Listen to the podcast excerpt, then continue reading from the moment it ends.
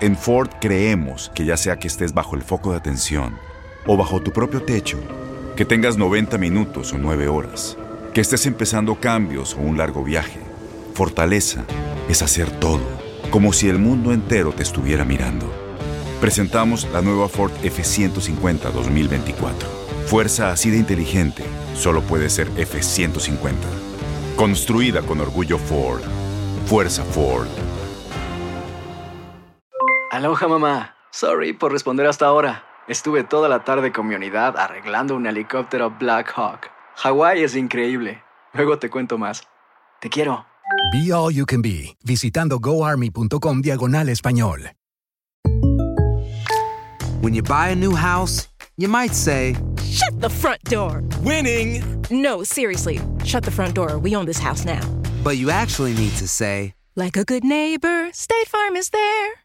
That's right. The local State Farm agent is there to help you choose the coverage you need. Welcome to my crib. no one says that anymore, but I don't care. So just remember, like a good neighbor, State Farm is there. State Farm, Bloomington, Illinois. Boost Mobile tiene una gran oferta para que aproveches tu reembolso de impuestos al máximo y te mantengas conectado. Al cambiarte a Boost, recibe un 50% de descuento en tu primer mes de datos ilimitados. O, con un plan ilimitado de 40 dólares, llévate un Samsung Galaxy A15 5G por $39.99. Obtén los mejores teléfonos en las redes 5G más grandes del país. Con Boost Mobile, cambiarse es fácil. Solo visita boostmobile.com. Boost Mobile, sin miedo al éxito. Para clientes nuevos y solamente en línea, requiere AroPay. 50% de descuento en el primer mes requiere un plan de 25 dólares al mes. Aplican otras restricciones. Visita boostmobile.com para.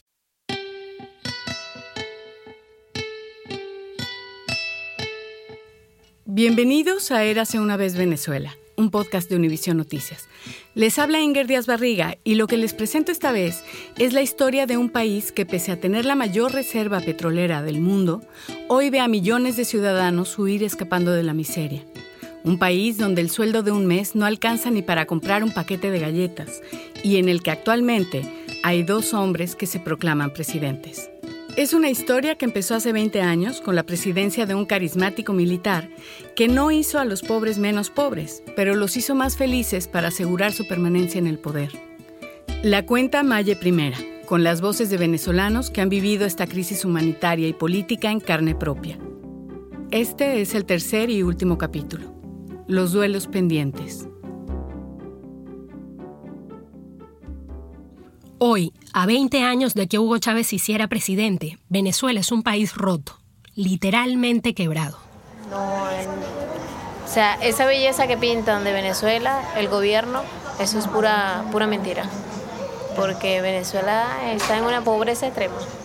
Cada día es más frecuente que ya no tiene la persona ni para comer.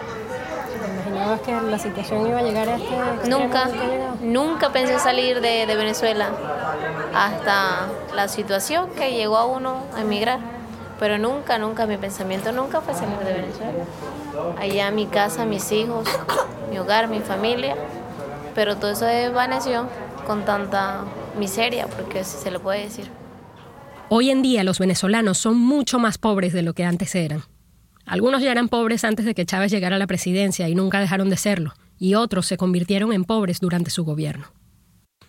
Esta y otras voces que van a escuchar son de la gente que conocí en Cúcuta, en el viaje a la frontera entre Colombia y Venezuela del que les hablé en el primer episodio. Son las voces de gente que salía por ahí huyendo de la crisis económica y política. Migrando de, de la situación de ese país, de nuestro. Algunos de estos venezolanos no solo votaron por Chávez, sino que sentían una fuerte conexión con él como líder. En algunos casos como el único líder que conocían.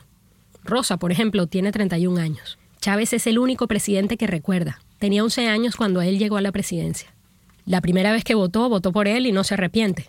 Solo añora la bonanza que vivió bajo su gobierno y recuerda los programas sociales que le daban tranquilidad. ¿Y esas fueron tus primeras elecciones? Sí, mi primera y creo que la única que voy a tener ahí por los momentos. Bueno, era joven y veía un líder. Veía un líder porque hizo para mí, aparentemente en ese entonces eh, hizo cosas muy buenas. Se esmeró en dar viviendas. En Venezuela la mayoría vivían en, en alquiler o no tenían vivienda. Y él hizo eso, hizo los mercales, precios regulados, acorde al, del pobre y cosas así, como los barrios adentro. Pero ya eso, ya esa maravilla se acabó. ¿Qué crees tú que hacía posible eso, que hubiese todas esas cosas? Bueno, me imagino que la riqueza del mismo estado, el petróleo, este, los minerales que tiene Venezuela,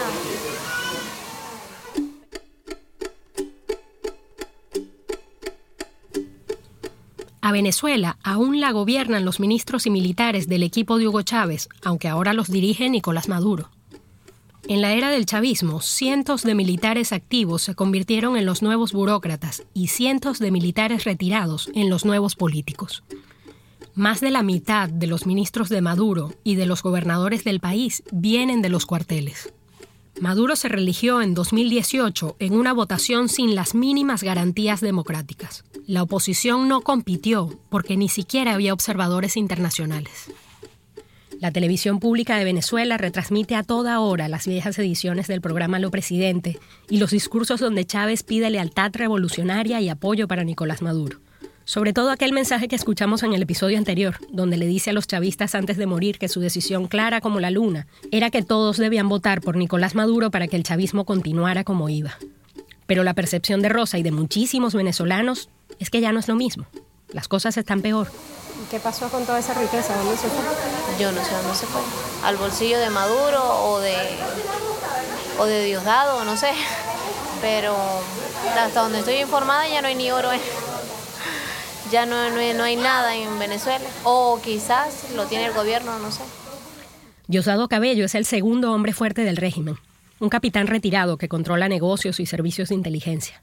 Para la base del chavismo, que es la gente más pobre, la que sufre con más rudeza las consecuencias de la crisis, Nicolás Maduro y los líderes de su régimen son ahora la élite corrupta que es responsable de la quiebra del país.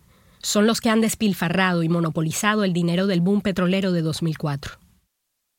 Hoy los más pobres viven, o quizás habría que decir sobreviven, con la asistencia del Estado. Y la clase media que se hizo pobre en el transcurso de estos años se sostiene de las remesas familiares, o sea, del dinero y la comida que los que ya no vivimos en Venezuela enviamos regularmente a nuestras familias. Pero hay gente que no recibe ninguna de las dos cosas y come lo que consigue en la basura. En 2017 conocí a Carlos en Caracas. Lo vi hurgando en un basurero en la Plaza del Venezolano, cerca del Palacio de Miraflores, y me acerqué a hablar con él. Vengo a buscar comida porque sabe que en este momento está difícil conseguir empleo y con eso no medio sobrevive. Y date cuenta que no solamente mi persona nada más, mil personas adultas, personas con niños, revisando la basura. Entonces podrá imagínate cómo está la situación del país. En la Venezuela que yo he visitado estos últimos años, el trabajo formal es lo menos común gente que vaya todos los días a una oficina, que cobre un sueldo por el que valga la pena salir todos los días de la casa, con lo que cuesta bañarse, vestirse y conseguir transporte.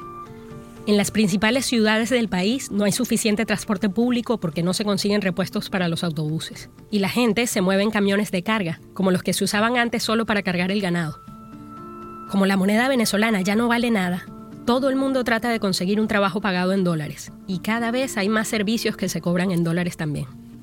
Aún así, Maduro aprueba hasta cinco aumentos de salario al año. Pero la realidad es que el valor neto del salario mínimo cayó 98% desde 2013 hasta diciembre del año pasado.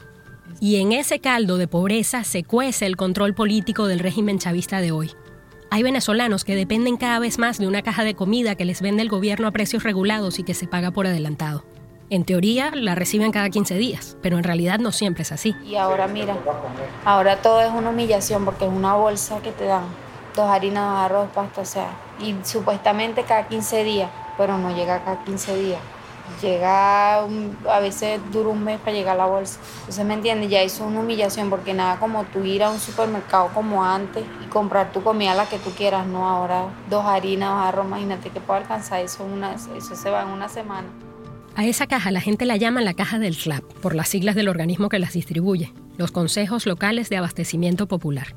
Así es como estos programas sociales se convirtieron en un mecanismo de control. En medio de la escasez de alimentos y de la inflación, Maduro los usa para exigir lealtad revolucionaria.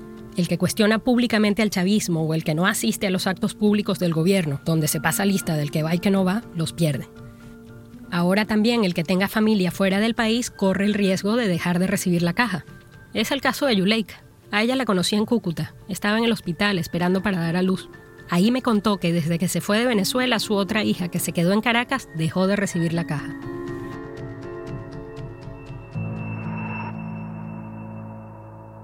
Ya no me la dan, porque yo me vine para acá.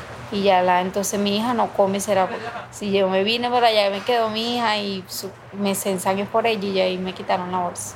Y los beneficios, todo. Ya no recibo nada ya. Es duro.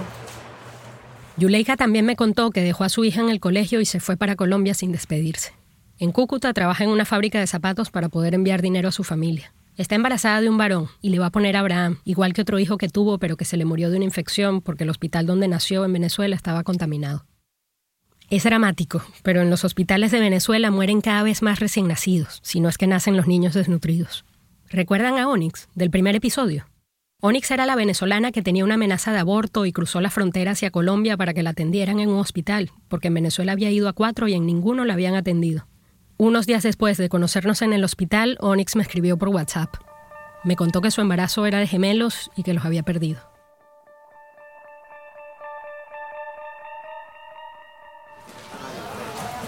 El más que hicimos fue votar por Maduro. Ese fue más que hicimos. Pero fue el error que cometimos. ¿Usted votó por Maduro? Mm, y me arrepiento también.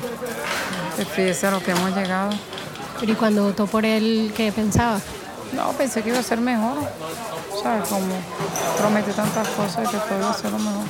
Cuando ganó Maduro, todo se todo, todo como que lo que hizo Chávez, él lo destruyó. Pues cuando estaba Chávez no estaba la broma tan fea.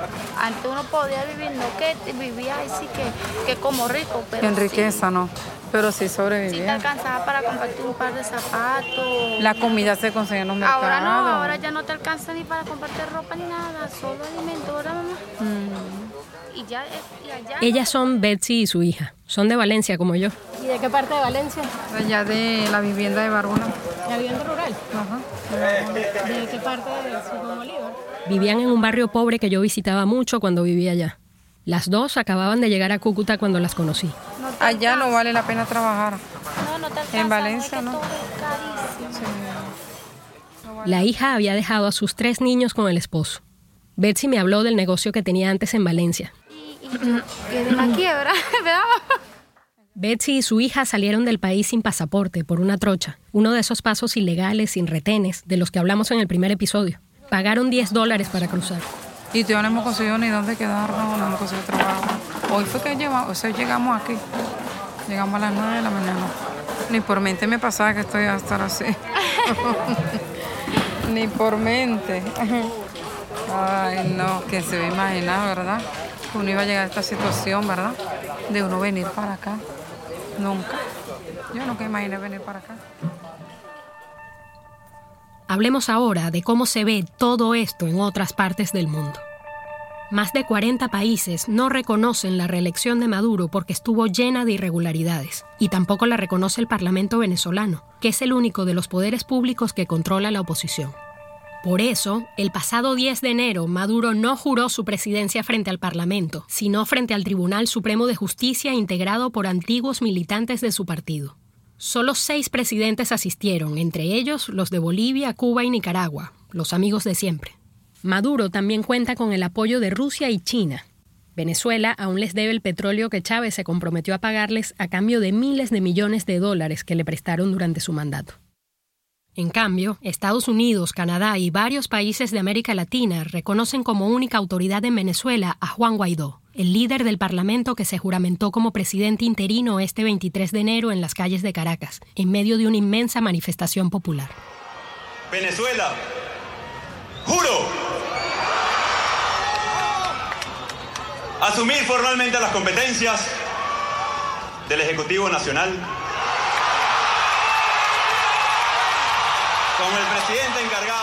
Juan Guaidó es un joven político de 35 años. Viene de una generación de estudiantes que empezó a calentar las calles en contra de Hugo Chávez desde 2007.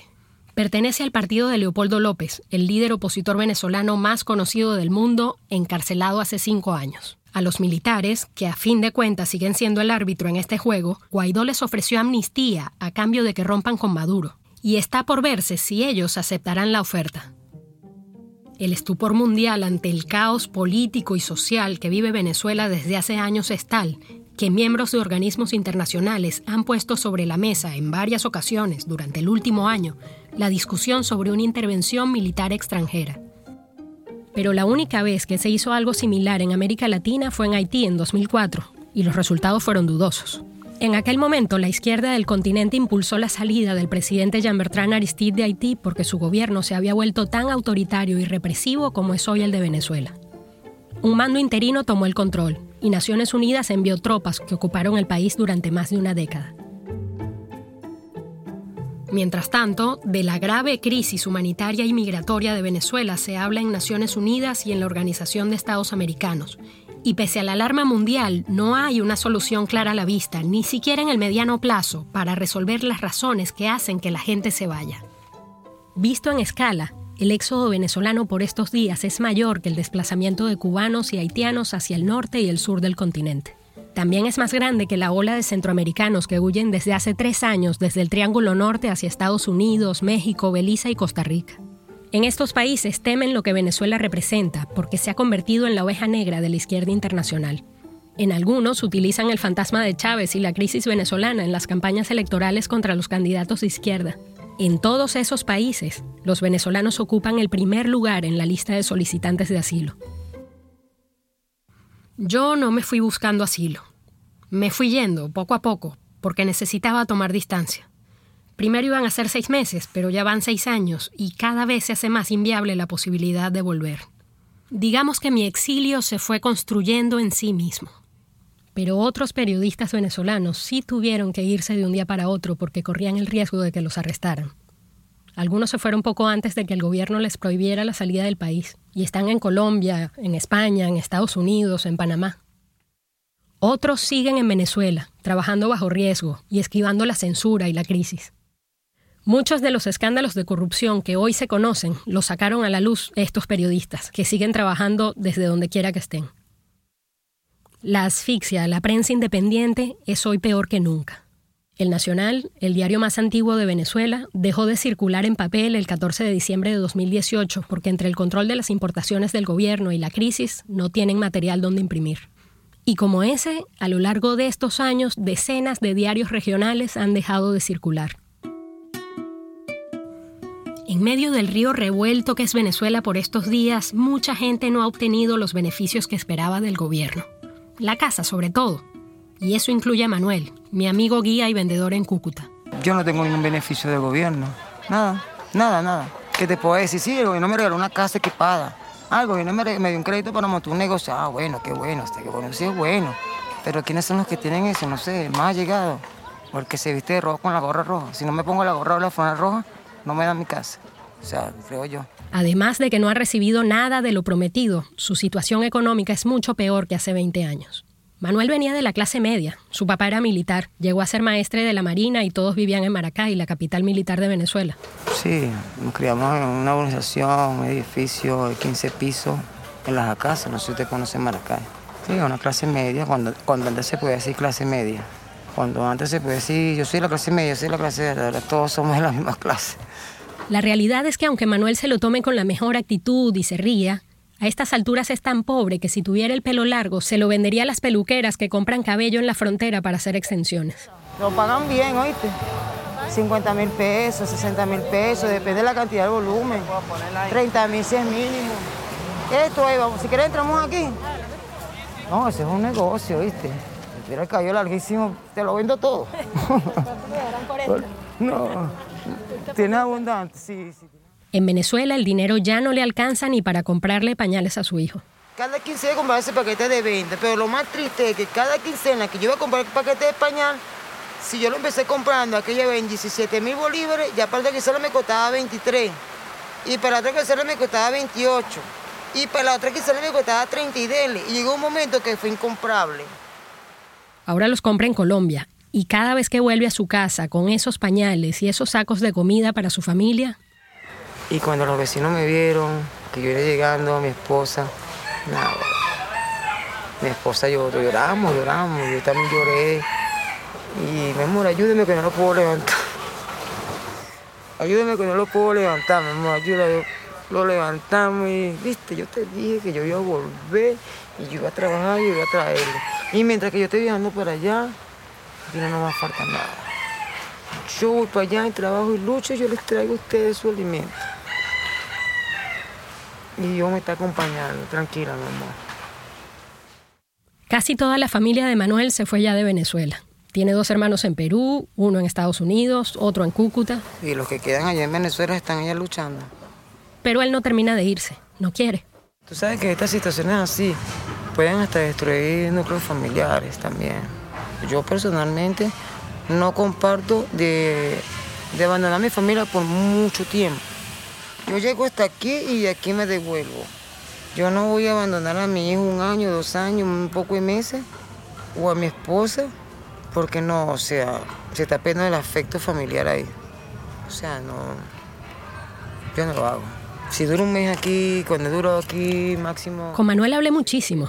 La verdad es que desde que lo conocí me pareció un personajazo.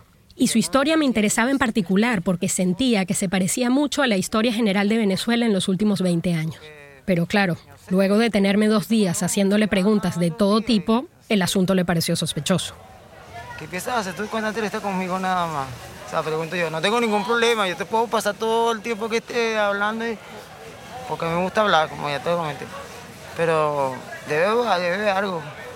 Lo que pasa es que a mí me parece que tu historia, la, la historia... Yo le expliqué otra vez que iba a usar su entrevista en este podcast y las razones por las que me interesó desde el principio su historia que me pareció un reflejo fiel de muchos venezolanos del día de hoy, con sus problemas, sus esperanzas y hasta con su sentido del humor a pesar de las circunstancias. Y además vivimos en una época similar tú y yo, o sea, somos contemporáneos. Claro. Estudiamos en la misma universidad también. O sea, pudimos haber sido compañeros de clase. Sí, por unos añitos, vamos a decirlo así. Sí, pero... Casi. Al final llegamos a la conclusión de que de tanto hablar nuestras entrevistas se habían convertido como en una especie de terapia. ¿Tú crees que hay algo que, que hayamos hecho mal? Que haya hecho mal nosotros. bueno, mira, a veces me digo que creo que sí, ¿oíste? No sé si, si fue que hicimos mal, no sé, pero nosotros los venezolanos tenemos la costumbre que nosotros, cuando estamos en la bonanza, nunca, no le prestamos atención a las cosas. Que si, por ejemplo, había comida, si no te la comías, la botabas. ¿Cómo te explico? No, no apreciando las cosas el valor del que tenía. Y de repente me pongo a pensar yo aquí, pensando, ¿será que con toda esta enseñanza que estamos viviendo, con esta crisis, sí vamos a ser unas personas que vamos a, a, considerar las cosas de valor, como la comida, las cosas, que si de repente... ¿Recuerdan que en el primer episodio de esta serie les conté que Manuel había estudiado psicología, cuatro semestres, en la misma universidad donde yo estudié periodismo? ¿Le pasa algo? Hable como yo estoy hablando, exprese, sea, no sé. Siquiera pague eso y expresé con lo que voy a expresar. Estamos entre amigos, o sea, no somos amigos sí, pero ya estamos relacionados. Sí. Pues si tiene algo que expresar, comuníquemelo, quizás puede que tenga una herramienta para usted. Al final somos venezolanos los dos y quizás usted está viviendo en un país bien, pero usted como sangre venezolana lo vamos a estar sintiendo lo mismo que nosotros sentimos. Sí, claro. Nada más quiero que esto pase. Sabes que cuando uno tiene algo adentro es mejor soltarlo y no tenerlo adentro, porque tú lo tienes adentro te golpea más, te duele más. Es como cuando tú tienes una espina de pescado aquí que te está molestando, tú tienes que buscar maneras de sacártela, o si no te va a estar molestando. ¿Me entiendes, no? Eso te digo, si tienes algo que expresar, así como yo hablé contigo, hablé conmigo, no le... Pero claro, las terapias son una cosa de dos. El año pasado murió en Caracas Teodoro Pekov, el director del diario Tal Cual, donde trabajé varios años. Y la mención viene a cuento no solo porque era mi mentor y porque su muerte me sacudió, sino porque su opinión era muy valorada entre quienes buscaban entender qué pasaba en Venezuela en la era de Chávez. Era una voz crítica de Chávez desde la izquierda y a contracorriente, cuando la izquierda del mundo recibía a Chávez con los brazos abiertos. Bueno, yo era, imagínate, uno de los, de los pocos que mantuvimos vivo el Partido Comunista en, en Caracas, pero yo era muy vainoso, muy discutidor. Pero yo me mantenía como un comunista crítico. Pues. Teodoro fue comunista, guerrillero, luego crítico del comunismo. Fue candidato a la presidencia dos veces por el movimiento al socialismo y fue ministro de Economía del presidente Rafael Caldera, que gobernó antes que Chávez. El periódico que dirigía, que fundamos, fue demandado siete veces por dirigentes del chavismo. Cuando Teodoro murió tenía 86 años y recién le habían quitado de encima una prohibición judicial que no lo dejaba salir de Venezuela desde 2013. Teodoro era de los que creía que Venezuela no iba a tolerar otra dictadura, que había un gen democrático en la sociedad venezolana, que no lo íbamos a permitir. Y ese gen él lo veía hasta en sus compañeros más dogmáticos del viejo Partido Comunista al que él perteneció. A veces, cuando pienso en lo que nos pasa, recuerdo algo que me dijo en una de las últimas entrevistas que le hice. Ese era el, el Partido Comunista más libre del mundo, era el Partido Comunista de Venezuela. ¿Y a qué atribuyes tú ese...? A la calidad de los venezolanos, yo eso lo atribuyo a la venezolanidad. Nosotros no podíamos ser a la cubana o a la... No, no, no podíamos serlo. Éramos todos amigos, yo me acuerdo, yo estoy recién entrado. Pues bien, Teodoro, además de mi jefe, era mi amigo. Cuando murió yo estaba a tres horas de vuelo de distancia, sin nada que me importara más que ir a su funeral. Pero no pude viajar a Caracas porque otra vez, con mi pasaporte a punto de vencer, seguramente tendría problemas para salir. Y quería, y tenía la necesidad de ir. A este tipo de cosas me refería cuando les hablaba en el primer episodio de que hoy, entre los venezolanos, hay duelos que no se cierran, que van quedando abiertos como ventanas en medio de todo lo que está pasando en nuestro país.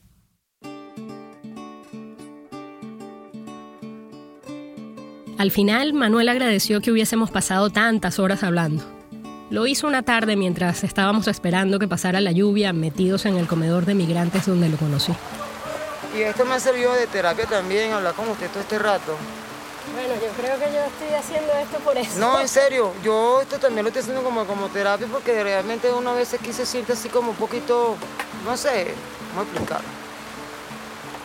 Ahora, como diría Manuel, ya estamos relacionados y nos escribimos por WhatsApp de vez en cuando. Hola amiga, ¿cómo estás? Buenas tardes, ¿no? ¿Todo bien por aquí? ¿Tú cómo estás? ¿Bien? Bien. Este, bueno amiga, aquí todo bien, gracias, en Colombia, aquí también. En diciembre me contó que finalmente se llevó a su esposa y a su hijo que estaban en Acarigua a vivir con él en Cúcuta. Hasta me mandó una foto donde sale con su hijo en el mercado de la parada. El niño es igualito a él. Cuando preguntó cómo estaba mi familia, le dije que todos bien, que todos seguían allá en Venezuela, regados por varias ciudades y sin intención de moverse a ninguna parte. Y a los venezolanos que se quedaron escuchando hasta el final, les tengo un recado de Manuel. Es un mensaje que para mí, más allá del consejo, denota ese gen venezolano, terco, democrático, esperanzador, del que Teodoro hablaba siempre. Si algún venezolano me está escuchando esto, bueno, yo personalmente, yo, Manuel, le, le daría como, no como un consejo, como un mensaje. O, desde cuando salgamos de esta crisis, aprendamos a organizar todas las cosas. Porque si vamos a recuperar nuestro país otra vez. Claro que sí. Algún día, pero sí va a ser.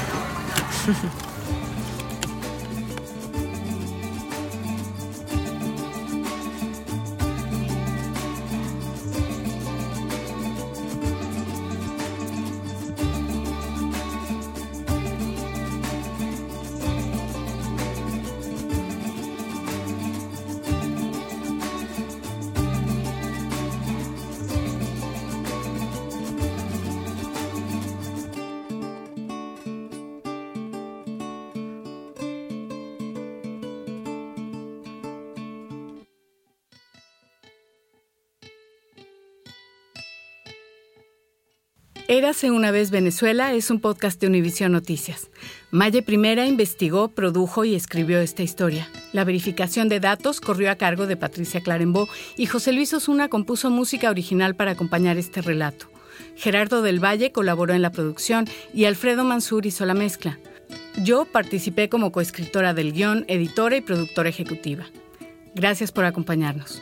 Soy Inger Díaz Barriga y los invito a escuchar esta serie completa y otros podcasts documentales de Uninoticias en nuestro portal o en la aplicación que usan regularmente para escuchar podcasts.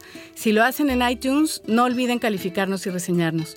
Eso ayuda a que estas historias lleguen a más gente. Nosotros se los vamos a agradecer.